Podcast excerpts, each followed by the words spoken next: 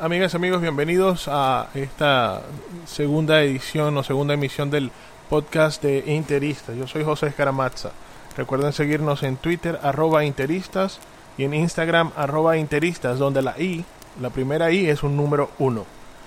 Eh, en esta pausa FIFA vamos a aprovecharla para poder comentar un poco de lo que me gustaría de que llegara a ser el sistema de juego de Inter ahora que se perdió con una derrota bien, bien dolorosa frente al Atalanta como visitante.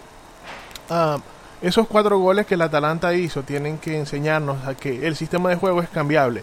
Que si bien antes se decía, bueno, ¿para qué cambiar un sistema de juego que está dando resultados? Un técnico que sale con un 11 y ese 11 gana no lo cambia. Ahora creo que Spalletti tiene que reorganizar sus ideas y de alguna manera ah, dar su brazo a torcer porque creo que el sistema de juego de Inter ya es legible, es predecible de parte de los adversarios y por eso pagamos las consecuencias que pagamos contra el Atalanta, además de una serie de circunstancias que, bueno, son impredecibles, como también eh, que se juntaron todas, también es, válido decirlo. Pero bueno, lo que nos lleva a lo que nos trae el día de hoy a, este podcast es un sistema de juego que desde que llegó Lautaro Martínez he pedido para Inter, y es que me ha estado dando vueltas en la cabeza un esquema de juego que en el papel y conociendo a los protagonistas podría dar más fluidez de juego y mejores oportunidades para que el goleador del equipo, Mauro Icardi, pueda hacer ah, o pueda tener más espacios o pueda ah, aprovechar las oportunidades claras de cara a portería. El dibujo táctico del 4-4-2 con un rombo en el medio campo, teniendo en cuenta que la plantilla del día de hoy lo permite, sería eh, el esquema más efectivo desde mi punto de vista. Primero, porque cada quien jugaría en su posición ideal. Y segundo, porque no habría que hacer ajustes drásticos eh, en la formación, porque abriría las defensas que juegan contra el Inter de una manera muy referenciada hacia Mauro Icardi. Los protagonistas obviamente serían Handanovic, Samir Handanovic, que es la única alternativa en la puerta válida eh, y es el mejor por lejos para defender el arco interista. En la defensa, Sime Versálico por el lateral derecho, creo que es el lateral derecho con más ofensiva que tenemos y con sus buenas proyecciones de ataque y puntería en los centros podrían beneficiar muchísimo a los atacantes por sus características ofensivas. Milan Skriniar, el eje central de la defensa del Inter. Eh, si Handanovic es la única alternativa en la portería, por, eh, Skriniar es indiscutiblemente su equivalente en el centro de la saga. Él es la mejor garantía en defensa y desde su llegada al club eh, creo que se ha convertido en una pieza fundamental. Estefan de Brig o Estefan de Breich es el compañero ideal de Skriniar en la saga lombarda y es que garantiza eh, en la defensa del flanco izquierdo de la misma una muy buena alternativa. Además, junto al eslovaco, Estefan completa la gran muralla interista. Cuadro a Samoa, que si bien es cierto, en los partidos contra el Barcelona en Milán y contra el Atalanta en Bérgamo deslució completamente, también es cierto que en el lateral izquierdo es una seguridad ofensiva y defensiva cuando está al 100%, ojo ha, sido una de las mejores adquisiciones de Inter y si se toma en cuenta que llegó a parámetro cero desde la Juve, pues muchísimo mejor. En el medio campo sería Mateo Politano por derecha, en la actualidad es el más constante de los carrileros del Inter por su juventud, versatilidad, versatilidad, perdón, rapidez y buena pegada. Él ha contribuido a quitarle un peso de encima en la responsabilidad de la creación de Antonio Candreva y de tanto le ha quitado que hasta la titularidad se la quitó. Eh, Marcelo Brozovic, eh, un mediano por derecha, creo que ha encontrado en Spalletti a su mejor motivador y junto con ellos el puesto ideal en el campo. Brozo desde el vértice bajo del mediocampo del Inter es el cerebro de la maniobra ofensiva y uh, obviamente es el primer puesto de seguridad que se encuentran los atacantes contrarios para encarar el, el marco de Handanovic.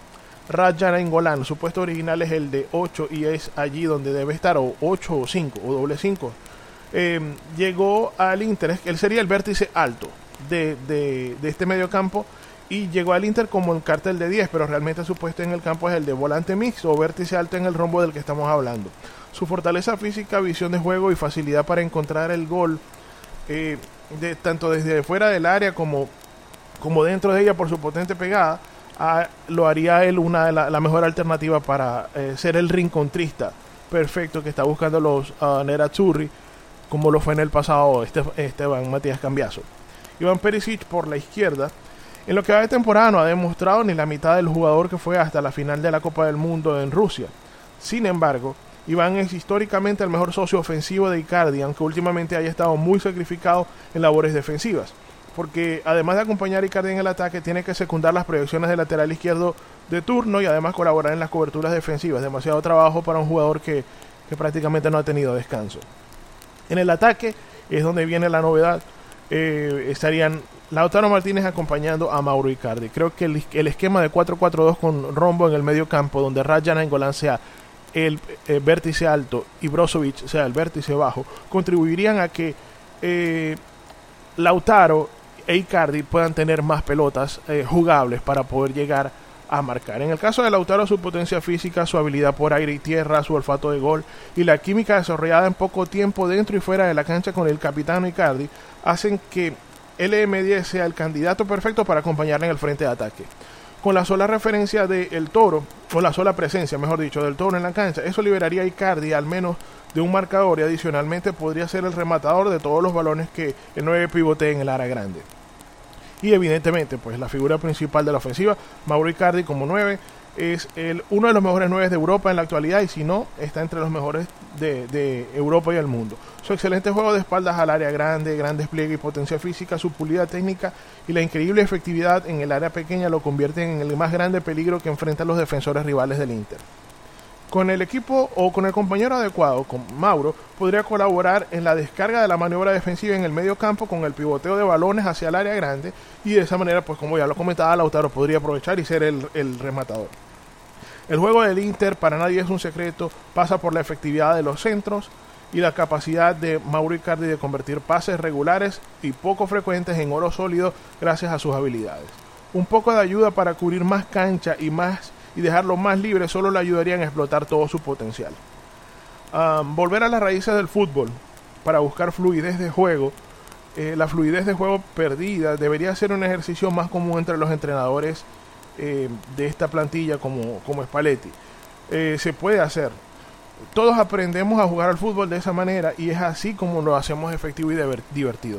Uh, creo que esta reflexión ojalá y en algún momento llegara a alguien que le pudiera hacer a alguien relacionado con Inter o con, con Spalletti para que entienda que no es cambiar de, de sistema de juego porque sí, es volver a las raíces, a hacer el fútbol divertido y hacerlo efectivo, como llegó a ser la grande Inter con su 4-4-2 o como llegó a ser el Inter que convirtió a Mauriño en equipo campeón, donde cada quien estaba en su sitio y los que hacían el sacrificio de jugar una posición diferente, como de todo, por ejemplo, lo hacían convencidos de que podían hacerlo y de que podían hacerlo bien. Ah, yo creo que no queda más que agradecerles a ustedes por, por haber escuchado eh, este podcast. Si en algún momento quisieran participar como parte de la audiencia o quisieran dejar su mensaje para transmitirlo en vivo, pueden hacerlo a través de nuestras redes sociales, arroba interistas o a través de eh, grupo de Telegram. Si van a interistas.com pueden conseguir un artículo donde está el link para que puedan ser parte del grupo de Telegram. Un saludo, eh, muchas gracias y hasta pronto.